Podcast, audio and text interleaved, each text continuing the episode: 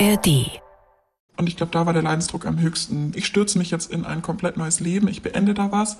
Nicht nur wegen der neuen Person, aber trotzdem stößt mich das in ein großes, ungewisses Etwas und in ein ungewohntes Umfeld. Und ich finde gerade nirgends Sicherheit außer in mir selber. Tabula rasa. Tabula rasa. Weg, weg, weg mit Tabus.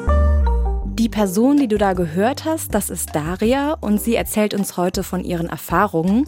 Sie hat sich nämlich fremd verliebt, während sie in einer langjährigen Beziehung war. Und fremdverliebt sein, das ist ja heute auch unser Thema. Mir gegenüber sitzt meine Kollegin Clara. Hallo Clara. Hallöchen. Ich freue mich, dass du dabei bist und wir freuen uns natürlich auch, dass ihr dabei seid bei einer neuen Folge von Tabula Rasa Weg mit Tabus, unser Tabu-Podcast, den ihr in der App der ARD Audiothek findet.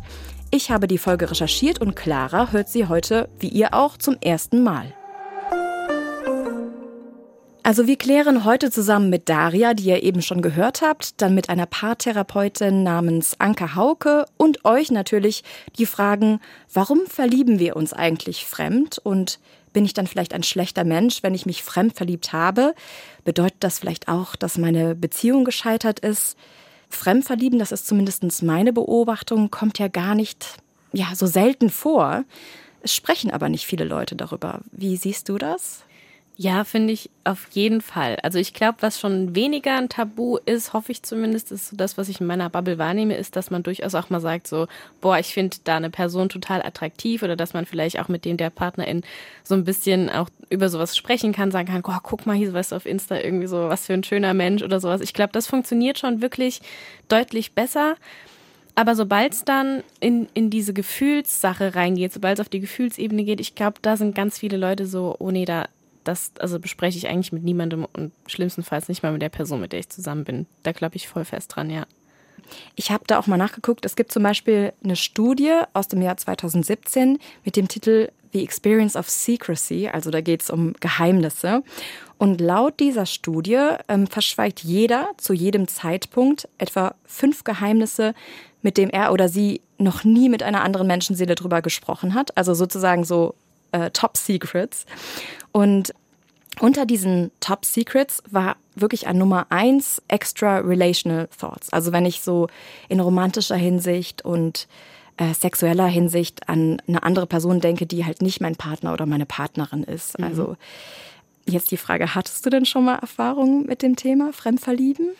Ja, also für mich war das tatsächlich schon öfter Thema oder auch ist irgendwie auch schon immer Thema, seit ich angefangen habe, mich mit Menschen zu verabreden. Und ich habe relativ schnell gemerkt, dass ich durchaus Potenzial habe, mehr als eine Person anziehen zu finden. Also nicht nur auf einer körperlichen Ebene, sondern auch auf einer emotionalen. Also ich kann da schon, ich weiß jetzt nicht, ob das dann immer ausschließlich romantische Bindungen sind oder Anziehungen oder vielleicht auch einfach sehr, sehr tiefgehend platonische, was man vielleicht dann auch mal wechseln könnte. Aber ähm, gerade auch in meiner letzten Beziehung, da war das auf jeden Fall ein Thema mit dem Fremdverlieben tatsächlich. Also da kann ich, kann ich tatsächlich ein Lied von singen, ja. Ah ja, das ist ja interessant. Also auch du wärst jetzt auch so wenn ich jetzt so Polyamorie oder sowas halt, dann wärst du da auch so ein bisschen offen für. Oder das hat schon mal eine Rolle bei dir gespielt, zumindest. Genau, meine letzte Beziehung, die, das, die war das letzte Jahr, also wir haben dreieinhalb Jahre waren wir zusammen und das letzte Jahr haben wir eine offene Beziehung geführt. Und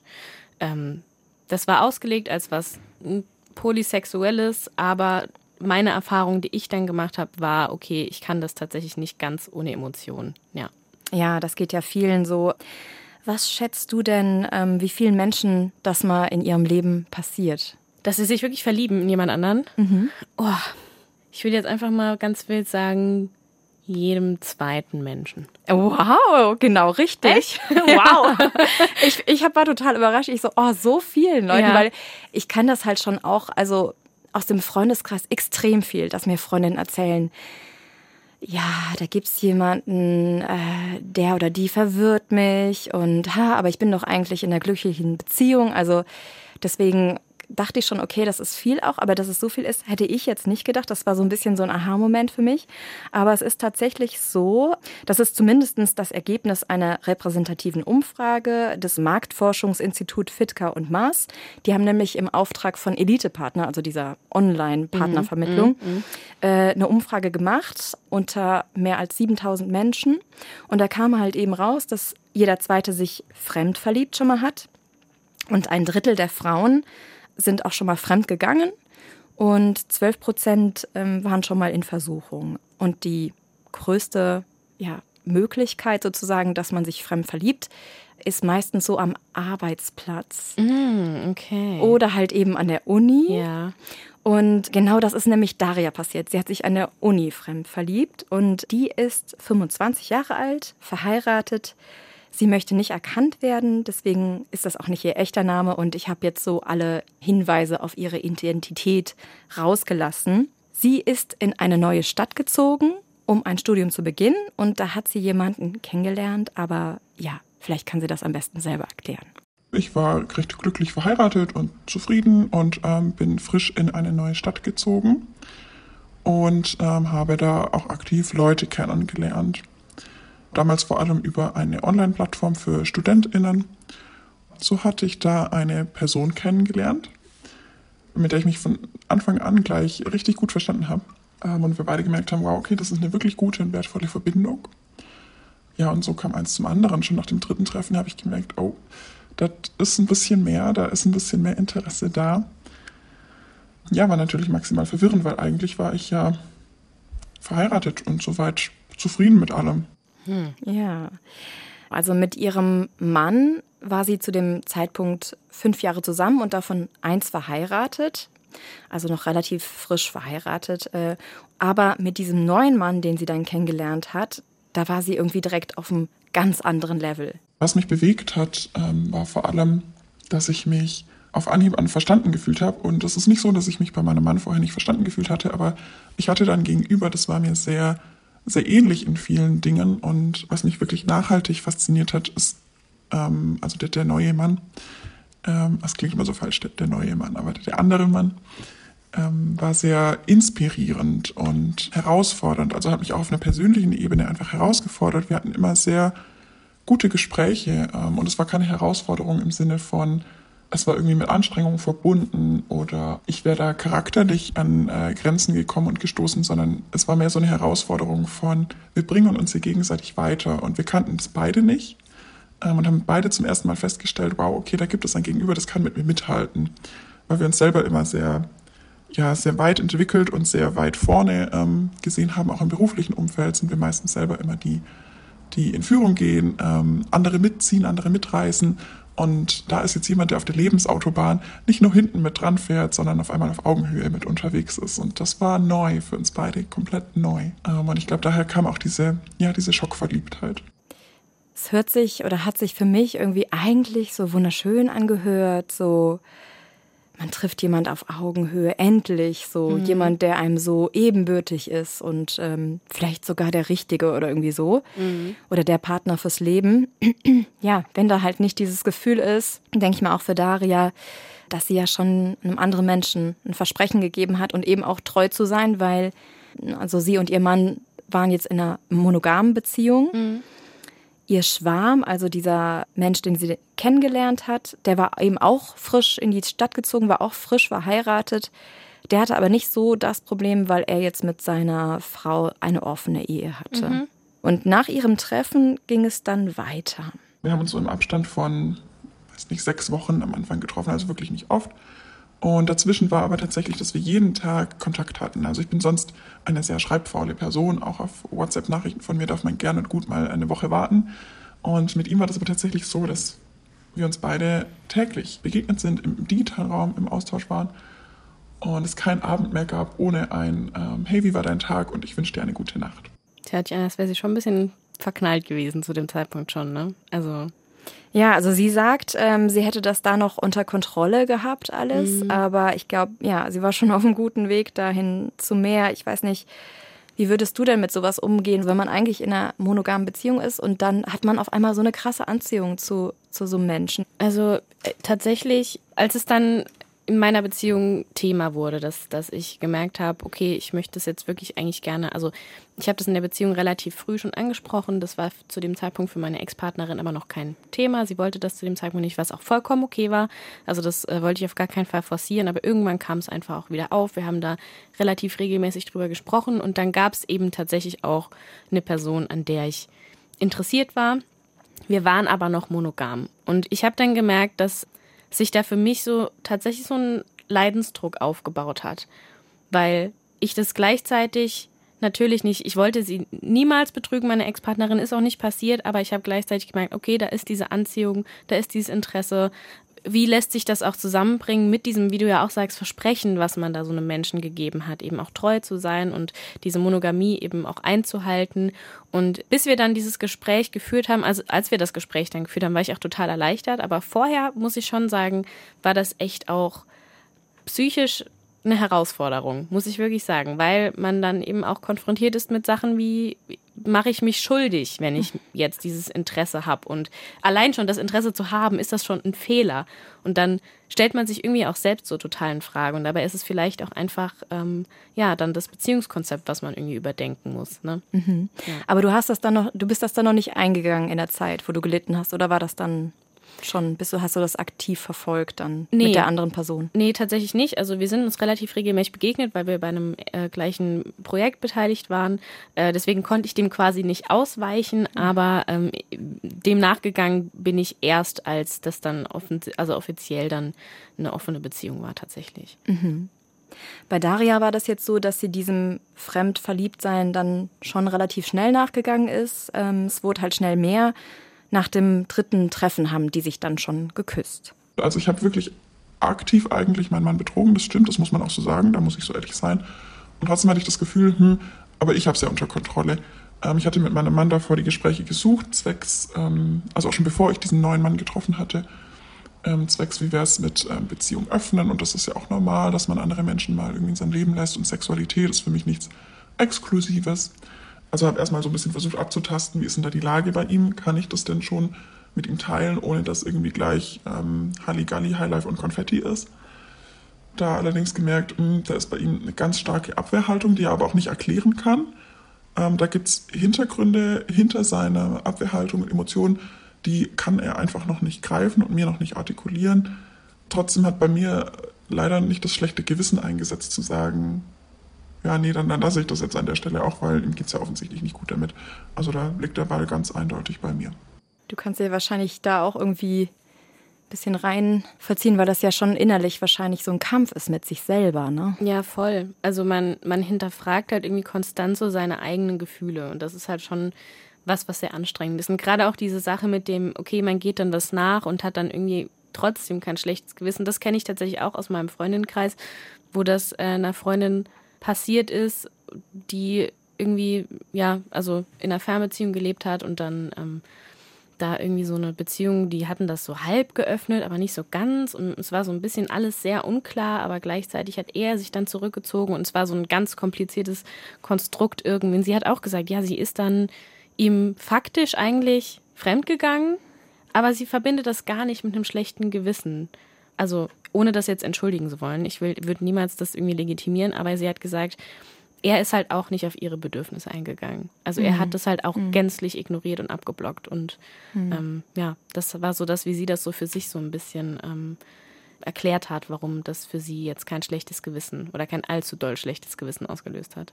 Ja, da gehören ja auch immer zwei dazu, ne? Ja, also voll. Es hat immer mehrere Seiten. Bei Daria war es auch so, da hat am Anfang noch nicht so richtig das schlechte Gewissen eingesetzt, weil sie eben auch gedacht hat, ich habe das unter Kontrolle, das ist jetzt keine wirkliche Gefahr für meine Ehe. Nach einem halben Jahr allerdings haben sich bei ihr die Dinge geändert, weil Daria und ihr Schwarm hatten da schon dann eine relativ tiefe emotionale Verbindung und sie hatten eben auch zum ersten Mal Sex und da hat Daria gemerkt. Jetzt kommt der innere Konflikt. Also das bei mir einfach später eingesetzt als ich gemerkt habe, okay, das ist eine, diese Verliebtheit wandelt sich hin zu einer Liebe und Wünschen und Begehren. Da habe ich dann gemerkt, okay, nein, eigentlich wünsche ich mir Dinge mit diesem anderen Mann, die erst dann realisierbar sind, wenn ich eigentlich das in meiner Ehe auch offenlege. Ähm, dass man gemeinsam mal wegfährt, dass man ähm, ein Wochenende zusammen verbringt oder solche Dinge.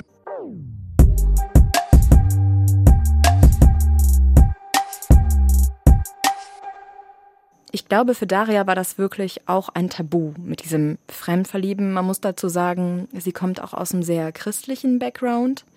Und ähm, sie konnte jetzt, glaube ich, am Anfang auch nicht so leicht darüber sprechen und hatte ja auch keine Erfahrungen. Also hat ja noch selber, das war das erste Mal, dass sie das erlebt hat. Also muss ich googeln und Erfahrungsberichte von anderen einholen. Da hat natürlich ganz viel mit reingespielt. Da wollte ich wissen, haben andere Leute ihre Ehe retten können? Hat das was in der Ehe nochmal transformiert? Ähm, hat sich der Ehepartner geändert? Wurde das Band noch tiefer? Oder in wie vielen Fällen kam eine neue Beziehung mit der anderen Person zustande? Wie viele Leute sind psychisch selbst irgendwie zugrunde gegangen an so einem Konflikt? Was, was sind denn die möglichen Ausgänge? Auf was muss ich mich vielleicht vorbereiten? So. Sie hatte das Glück, dass sie dann doch irgendwie eine Freundin, also im engsten Freundeskreis, dann schon darüber sprechen konnte, weil sie auch eine Freundin hatte, die die gleiche Erfahrung gemacht hat. Aber ich glaube, so mit diesem christlichen Background, ähm, da hatte sie dann schon auch Angst natürlich vor Ablehnung oder vor Verurteilung äh, aus der Distanz vor allen Dingen. Weil ich glaube, das haben ja dann auch viele, also nicht nur, dass man irgendwie den Partner oder die Partnerin verletzt, aber dass man auch irgendwie vom Umfeld so verurteilt wird schnell dass viele auch deswegen nicht so richtig darüber sprechen. Mm, ja gut, das ist ja auch eben genau der Grund, also weil es halt so tabuisiert ist und weil man nicht drüber spricht und weil nicht bekannt ist, dass jeder zweite Mensch irgendwie das mal erlebt, ne? Und dann halt irgendwie so ist da noch diese krasse Verurteilung für was, was, wenn man sich mal überlegt, eigentlich was total offenbar, was ganz natürlich ist oder was ganz Häufiges irgendwie auch ist. Und ähm, ja, mir tut es auch ein bisschen leid, dass sie da solche Ängste irgendwie aufgebaut hat. Aber ich persönlich kann es halt auch irgendwie echt gut nachvollziehen. Also kann ich voll verstehen, dass sie Angst vor Verurteilung hatte. Ja, was ich jetzt auch schon oft erlebt habe, ist, dass ähm, Leute schon viel früher krass schlechtes Gewissen bekommen und auch Gewissensbisse, wenn die zum Beispiel schon alleine merken, hm, da ist eine Anziehung mit jemandem, mm. so ein Kollege oder so eine Kollegin, mm. die verwirrt mich total. Und ähm, dass dann so Gedanken kommen, wie zum Beispiel, ist meine Beziehung noch zu retten? Oder ich weiß nicht, kennst du noch so Gedanken, die dann so aufploppen? Ja, auf jeden Fall. Also zum einen ist meine Beziehung noch zu retten, zum anderen ist mir mein Partner, meine Partnerin vielleicht irgendwie in irgendeinem Belang nicht genug, obwohl man diese Gedanken vielleicht vorher gar nicht hatte oder machen wir irgendwas falsch? Ist irgendwo, sind wir irgendwo falsch abgebogen und deswegen ist das jetzt irgendwie so. Und man hinterfragt eben auch, wie gesagt, konstant dann irgendwie sich selbst. So stimmt mit mir irgendwas nicht. Genau, so eine Selbstverurteilung. Voll, mhm. voll. Also weil, dieses, ja. bin ich ein schlechter Mensch Ja. oder so. Ja. Ich habe das einfach mal Anke Hauke gefragt. Die ist seit vielen Jahren Paartherapeutin mit einer eigenen Praxis in Köln. Und sie hat gesagt, Das ist menschlich. Das ist total menschlich. Das kann einem passieren. Das macht keiner extra. Ich finde eher, wie man dann damit umgeht, ist die Frage.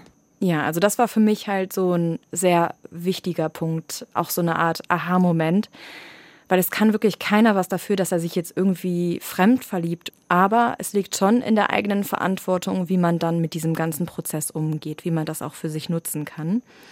Um aber wirklich so eine Situation verantwortlich regeln zu können, ist es erstmal wichtig, nach innen zu gehen. Zu sagen, ich bewahre jetzt mal die Ruhe, ich gehe nach innen, ich reflektiere und ich frage mich mal, warum passiert mir das eigentlich? Warum verliebe ich mich fremd? Ich glaube, wahrscheinlich ein Hauptgrund ist auch so ein bisschen ein Kommunikationsmangel, könnte ich mir vorstellen. Ja, auf jeden Fall. Ne? Also, äh, aber davor vielleicht noch so eine Vorstufe, dass man überhaupt mal erkennt, was soll ich denn kommunizieren? So, und da ist, glaube ich, dass da viele Leute auch denken, hä, warum passiert das denn? Ich bin doch glücklich. So, ne? Also die haben gar keine Ahnung, warum. Und ähm, das war jetzt auch eine ganz wichtige Erkenntnis, was mir dann ähm, die äh, Paartherapeutin Anke Hauke gesagt hat, dass das dann oft, wenn man genauer hinguckt, sich ein ganz anderes Bild ergibt. Oft ist uns nicht so richtig bewusst, dass wir zum Beispiel über unsere Grenzen gehen, regelmäßig. Ja, oder dass irgendein Bedürfnis nicht zu seinem Recht kommt,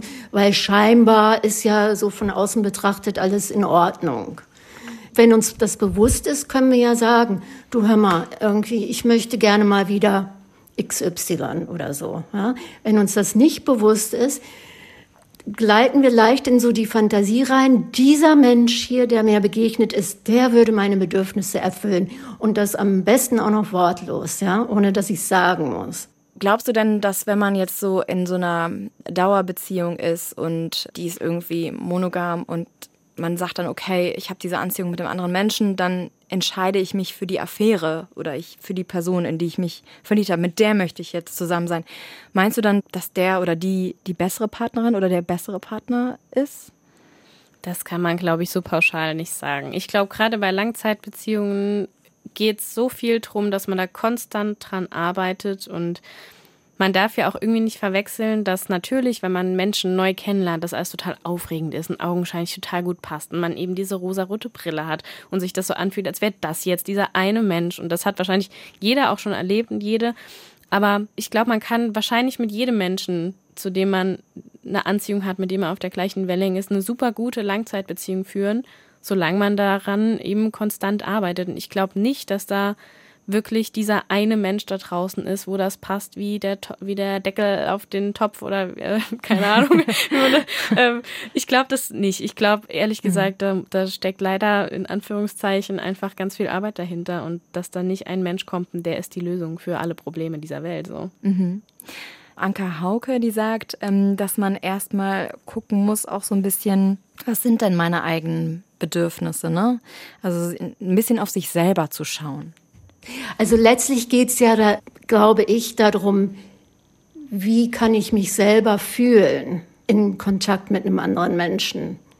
Und das hat halt eigentlich viel mehr mit mir selber zu tun, als damit, wie dieser andere Mensch wirklich ist. Genau, also du hast ja gesagt, mit der Kommunikation und mit dem Arbeiten 100 Prozent. Ne? Mhm. Ich kann da so aus meiner Erfahrung sprechen, manchmal ist es auch gar nicht so klar, was sind denn meine Bedürfnisse. Oder mhm. das ist, man denkt so, die Bedürfnisse von dem anderen sind meine. Und das ist so ein bisschen so, mhm. ne? Mhm. Also ich glaube, dass es dann halt auch teilweise so ein bisschen was mit dem eigenen Selbstwert zu tun haben kann, mhm. dass man sagt, okay, was brauche ich denn in einer Beziehung überhaupt? Ne? Ich glaube, da haben sich auch viele gar nicht so die Gedanken drüber gemacht. Und was davon hat halt wirklich dann mit meinem Partner zu tun und was hat mit mir eigentlich zu tun? Ähm, das war jetzt für mich ganz wichtig, ne? weil es ist halt wirklich für mich so das A und O, dass man seine eigenen Bedürfnisse identifiziert. Voll. Weil dann kann man sie ja auch nur kommunizieren.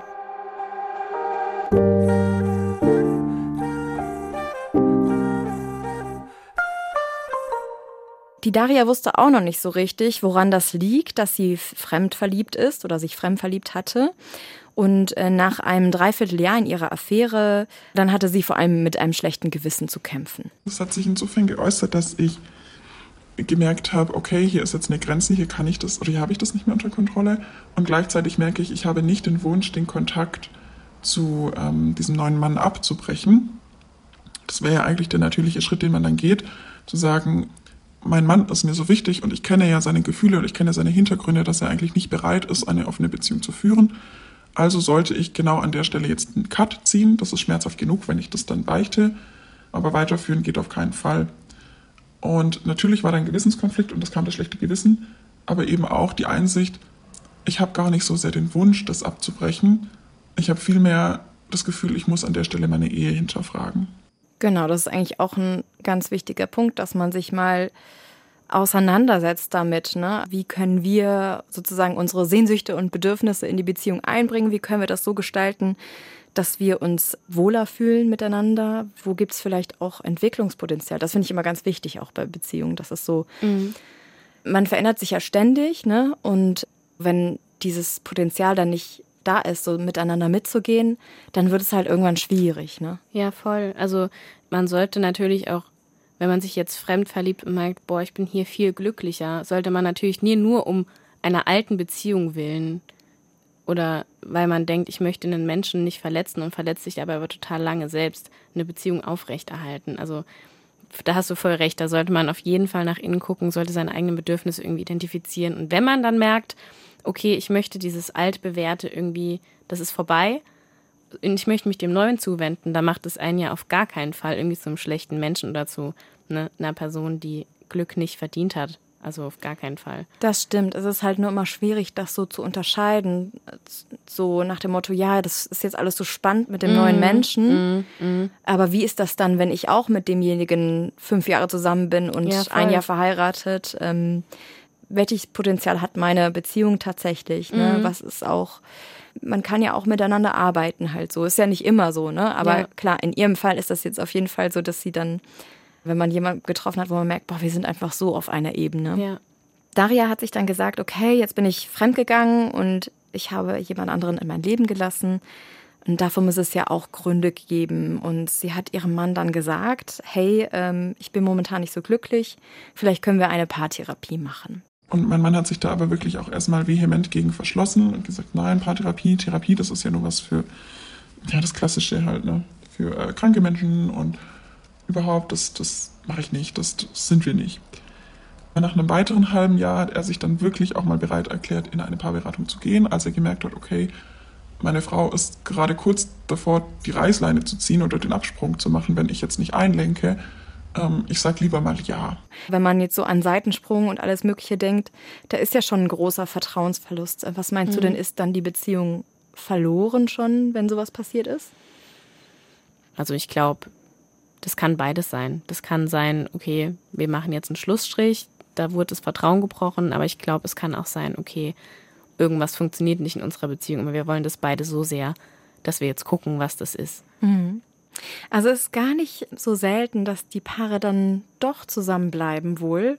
Die Paartherapeutin Anka Hauke hat mir gesagt, dass das Ganze auch eine ganz große Chance für die bestehende Beziehung sein kann. Ich erlebe es gar nicht selten, dass das wirklich dann, äh, dass so ein Paar sich resettet. Also, dass das ein sehr schmerzhafter Prozess ist, auf jeden Fall. Aber manchmal brauchen wir Menschen ja auch so einen Leidensdruck, um mal in die Hufe zu kommen. Und uns wirklich mal hinzusetzen und zu sagen, so, wir müssen jetzt mal wirklich gucken, was mit uns ist und was wir verändern können. Meistens sind wir ja so mit Alltagsbewältigung beschäftigt und verlieren aus dem Auge, dass Liebe auch kein Selbstläufer ist. Ne? Dass man also sich wirklich nach der Verliebtheitsphase aktiv sich darum kümmern muss. Genau, also es ist prinzipiell gar keine Katastrophe und auch nicht das Ende der Welt. Die Beziehung muss nicht verloren sein. Bei Daria war es allerdings schon von Anfang an auch in dieser Paartherapie so, dass sie gemerkt hat, da ist so ein Ungleichgewicht zwischen ihrem Mann und ihr eben. Die Therapeutin hat uns auch ganz am Anfang ein eine Frage gestellt, was ist denn das Ziel dieser Therapie, was soll das Ziel sein? Und äh, das Ziel von meinem Mann war, die Ehe um jeden Preis erhalten. Und mein Ziel war erstmal nur, gucken, wo die Reise hinführt. Und es ging wirklich um große Themen, also wie zum Beispiel ähm, Kinderwunsch und kein Kinderwunsch und hier ähm, Lebenskonzept, ähm, Beziehungskonzepte.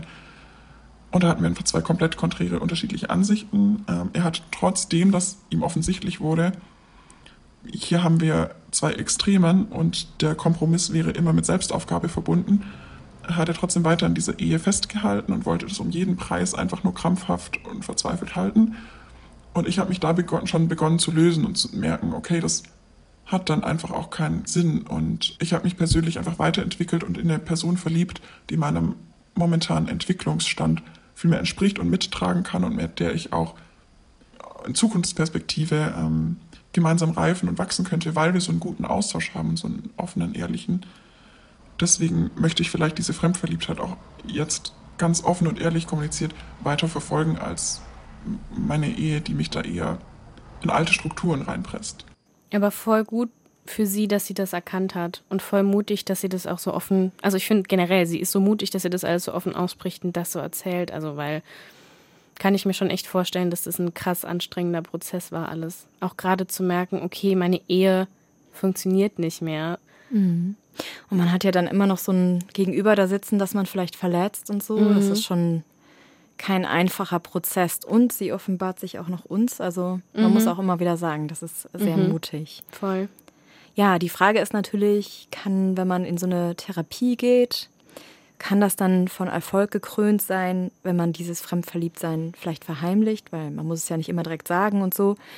Ist wohl aber auch nicht ungewöhnlich, dass die Leute das verheimlichen auch. Das erlebe ich oft, dass Paare zu mir kommen und eigentlich ist die eine Person schon mit dem Herzen weg. Und die sitzt hier vermutlich, das sagt sie natürlich nicht, aber es kommt bei mir so an, sie sitzt hier, um zu demonstrieren, ich habe alles versucht, aber eigentlich ist sie innerlich schon getrennt.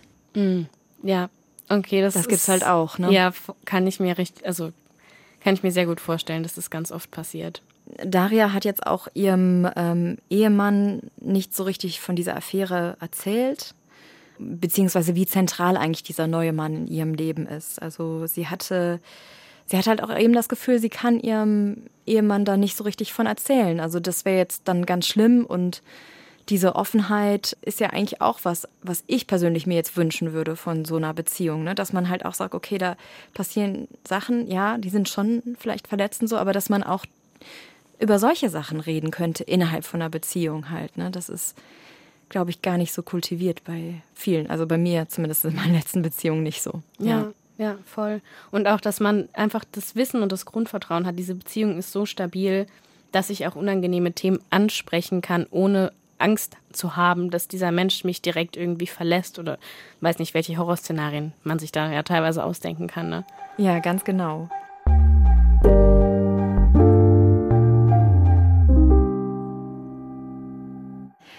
Während der Paartherapie, äh, die Daria mit ihrem Ehemann gemacht hat, lief diese Beziehung oder ja, wie will man das nennen, Affäre zu dem neuen Mann, äh, lief dann weiter. Den Kontakt zu dem neuen Menschen, dem ähm, anderen Mann, habe ich nicht abgebrochen in der Zeit, weil er schon ein Standing für mich hatte. Das war einfach wichtig. Da war mir relativ schnell klar, ich wünsche mir mehr und ich will den in meinem Leben behalten. Wie das aussieht, wusste ich noch nicht. Also wir haben uns auch viel darüber unterhalten. Vielleicht taugt uns auch ein polyamores Konzept oder ähnliches. An der Stelle habe ich mich natürlich auch gefragt, sind wir eigentlich gemacht für die Monogamie? Also ist das überhaupt unser Naturell? Und wenn wir uns da mal so reinpressen, ja, ich habe mal in die Forschung reingeguckt. Da gibt es ganz unterschiedliche Auffassungen. Es gibt zum Beispiel das Psychologenpaar, ich hoffe, ich spreche die jetzt richtig aus, Casilda Yetha und Christopher Ryan. Die sind, ähm, ja, wie gesagt, ein Psychologenpaar und die haben ein Buch geschrieben, nämlich Sex, die wahre Geschichte. Und da zeigen die zum Beispiel anhand von verschiedenen Studien aus dem Bereich der Archäologie und Ethnologie, dass unsere Vorfahren, die Jäger und Sammler, alle sozusagen offene Beziehungen hatten. Mhm. Also, dass die praktisch, da war es jetzt nicht wichtig, ey, von wem ist das Kind, mhm. sondern die Sippe muss halt überleben. Und äh, die behaupten oder ja, die sagen halt praktisch, hey, das war sowieso unser natürliches Beziehungskonzept früher. Ja, ja. Und die argumentieren, ähm, so erst als der Mensch sesshaft wurde und es, als es praktisch Haus, Hof, Land zu vererben gab, da kam halt die Monogamie ins Spiel. Mhm. Es gibt aber natürlich auch ganz andere Ansichten, zum Beispiel von dem Evolutionspsychologen Lars Pinke, der forscht an der Uni Göttingen zum Beispiel zu den Themen Partnerwahl, Partnerbeziehung, Sexualität und eben Monogamie. Und er sagt, evolutionstechnisch hatte die Monogamie einen absoluten Vorteil wegen der Kinderaufzucht. Mhm. Also die meisten Tierarten leben ja nicht monogam, aber es gibt keine andere Tierart, ähm, wo der Nachwuchs praktisch so aufwendig ist wie bei den Menschen. Und das soll laut äh, Pinke an dem Gehirn liegen, weil das ist einfach so groß, dass es praktisch nur nicht vorher in der Mutter alles sozusagen ausgereift ist. Und das ist praktisch dann außerhalb, wenn das Baby schon auf der Welt ist, ähm, mit diesem unfertigen Gehirn entwickelt sich das noch mhm, ähm, mhm. Jahre und Jahrzehnte, bis dann wirklich mal so ein Mensch in der Lage ist, dann selber Kinder aufzuziehen. Kinder für in der Aufzucht brauchen eben sichere Beziehungspersonen, sie brauchen Nahrung, sie brauchen eben diese ganze Verlässlichkeit und deswegen hat sich praktisch die Monogamie durchgesetzt in, in unserer Gesellschaft und da gibt es also sehr unterschiedliche Ansichten. Was hältst du denn davon? was ist deine Meinung? Also ich bin offensichtlich der Meinung, dass auch Dinge, die nicht, auch Beziehungen, die nicht monogam sind, absolut eine super Sache sind. Also eins der glücklichsten Paare, Ehepaare, die ich kenne, leben in einer offenen Ehe, die also wirklich so einen richtig in sich stabilen Eindruck machen. Also das äh, ist so ein richtig schönes Gefühl, wenn man mit denen unterwegs ist und die dann irgendwie erzählen. Ich glaube, dass wir ja mittlerweile ähm, dank unserer guten Versorgung nicht mehr so unbedingt davon abhängig sind, dass das jetzt wirklich, ne, dass die Monogamie der einzige Weg ist, um da jetzt irgendwie die Menschheit zu erhalten. ähm, ich glaube, da haben wir uns äh, doch von weg entwickelt mittlerweile und entsprechend äh, würde ich mir sehr wünschen, dass nicht monogame Beziehungskonzepte einfach auch mehr gezeigt werden. Weil ich glaube auch dadurch, dass wir es nicht so viel vorgelebt bekommen, hat es immer noch so diese Art, diese, ja, dieses Gefühl von fremd und von, das ist irgendwie was Komisches oder was nicht Normales. So, ne? Und ich, ich würde mir sehr wünschen, dass es äh, so ein bisschen, dass wir uns da ein bisschen von lösen. Ja.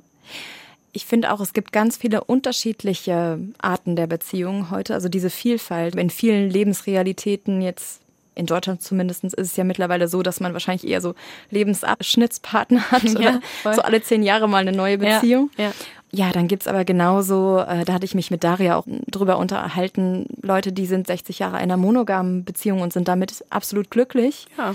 Und es geben eben wie bei dir also die ganzen neuen Konzepte, ähm, die auch ähm, einem sehr gut tun können.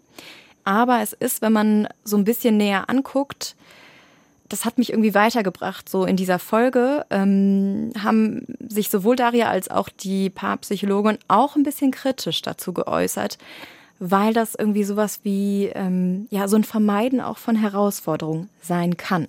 Ich denke, das ist alles legitim. Es darf nur nicht zur Legitimation benutzt werden. So, also es gibt auch diese offenen Beziehungen, die man dann eingeht, wenn man merkt, ich bin unglücklich und will jetzt eigentlich lieber jemand anderen finden, aber ich benutze die offene Beziehung als Legitimation dafür ähm, und habe das ja vorher deswegen auch schon abgeklärt, dass wir offen leben und so, aber ich suche nur nach dem nächsten Absprungbrett.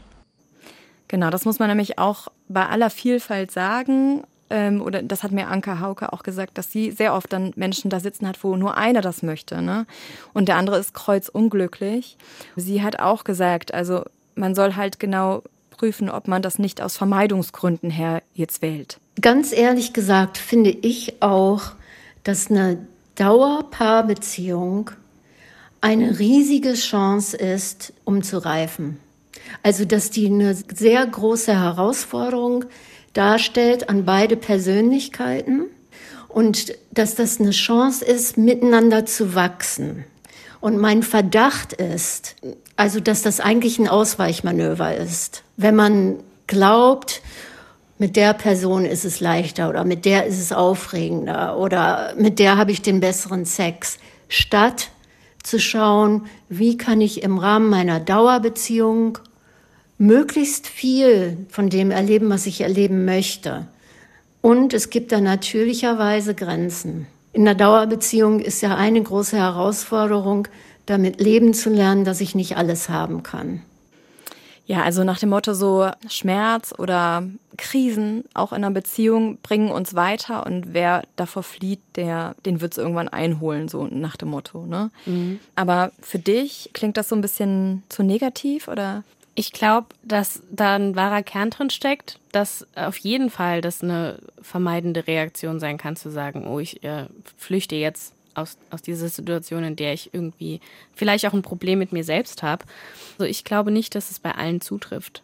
Einfach. Ich glaube, es gibt Menschen, die können wunderbar in offenen Beziehungskonzepten leben, ohne dass das irgendwie dann bedeutet, dass man ähm, da ja in der in der Hauptbeziehung, sag ich mal, irgendwie Probleme liegen lässt oder auch bei sich selbst. Ich glaube, es ist ganz viel Arbeit auch mit sich selbst einfach äh, verbunden.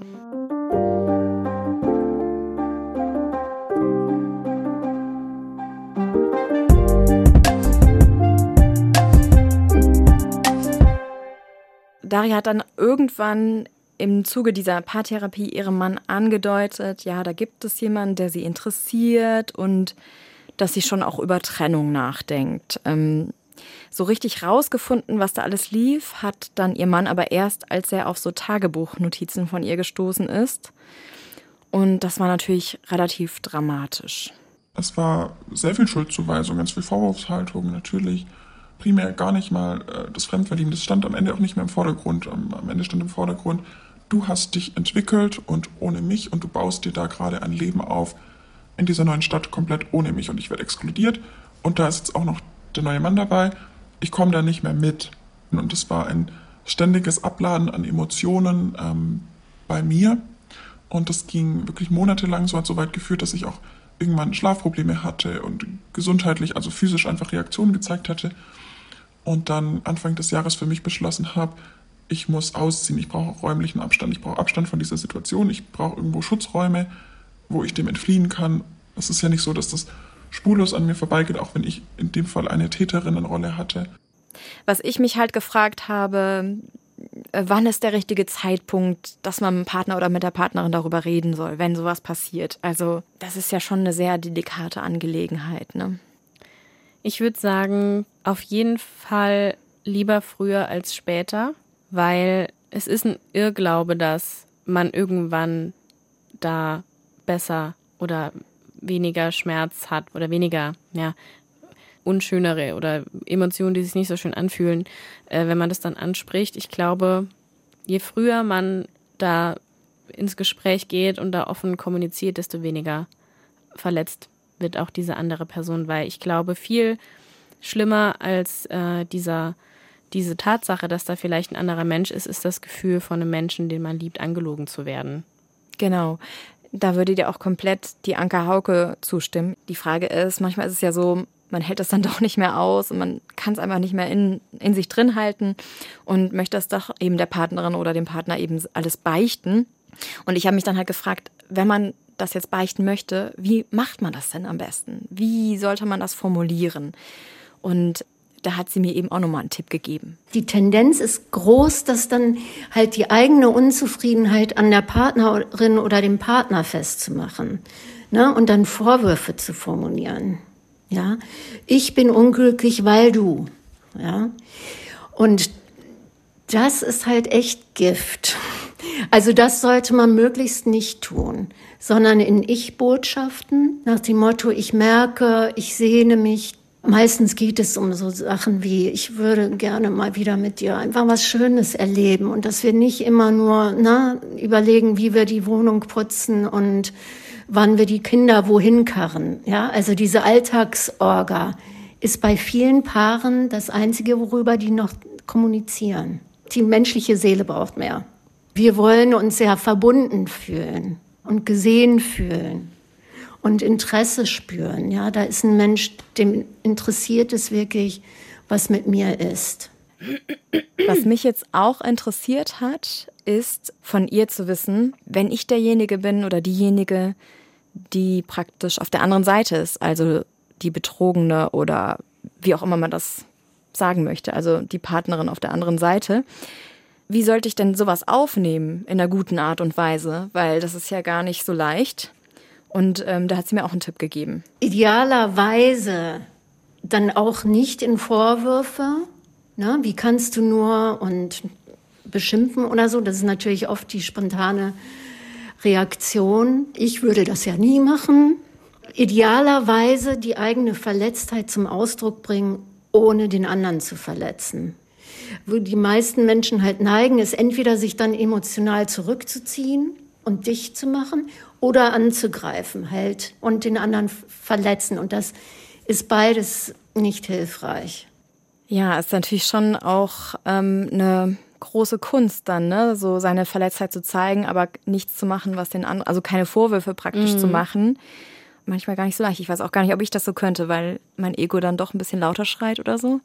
Ich, ja, das, ich glaube, das kann man dann erst sagen, wenn man wirklich in der Situation ist. Und wahrscheinlich kann ja auch sein, dass man so im ersten Impuls dann auch anders reagiert, als man vielleicht möchte. Und dann, wenn man so zwei Stunden ein bisschen drüber nachgedacht hat, dann auch nochmal sagen kann, boah, tut mir voll leid, ich war eben einfach total emotional lass uns nochmal drüber sprechen. Also Stimmt, das geht ja auch. Ja, ne? wenn man es beim ersten Mal verkackt. Ja, genau, das war im zweiten Anlauf irgendwie. Ich glaube, das ist auch einfach was, mhm. mit was man in Beziehungen umgehen muss, dass man eben auch mal, ne, mal so eine Breitseite kriegt, irgendwie, dass man da so ein, ein ja, ein emotionaler Ausbruch auch auf einen zukommen kann. Und gerade in so Stresssituationen, glaube ich, ähm, gehört es dazu und ist eben dann vielleicht auch eine von den Schwierigkeiten, vor denen man dann eben nicht wegrennen sollte, sondern eben sagen kann, okay, ich konfrontiere mich jetzt oder wir konfrontieren uns jetzt mal mit den Emotionen, die jetzt hier gerade irgendwie im Raum sind.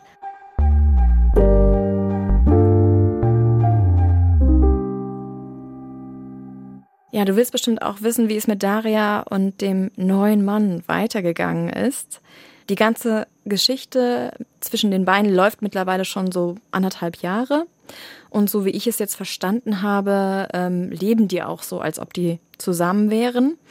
Aber er war, nachdem Daria für sich herausgefunden hatte, dass sie sich trennen möchte von ihrem Mann, noch nicht so weit, äh, auch seine Ehe zu beenden. Und ich glaube, da war der Leidensdruck am höchsten. Ich stürze mich jetzt in ein komplett neues Leben. Ich beende da was. Nicht nur wegen der neuen Person, aber trotzdem stößt mich das in ein großes, ungewisses Etwas und in ein ungewohntes Umfeld. Und ich finde gerade nirgends Sicherheit außer in mir selber. Die ich, muss ich mir geben, das kann ich jetzt von anderen nicht erwarten. und äh, diese große Unsicherheit auf der anderen Seite.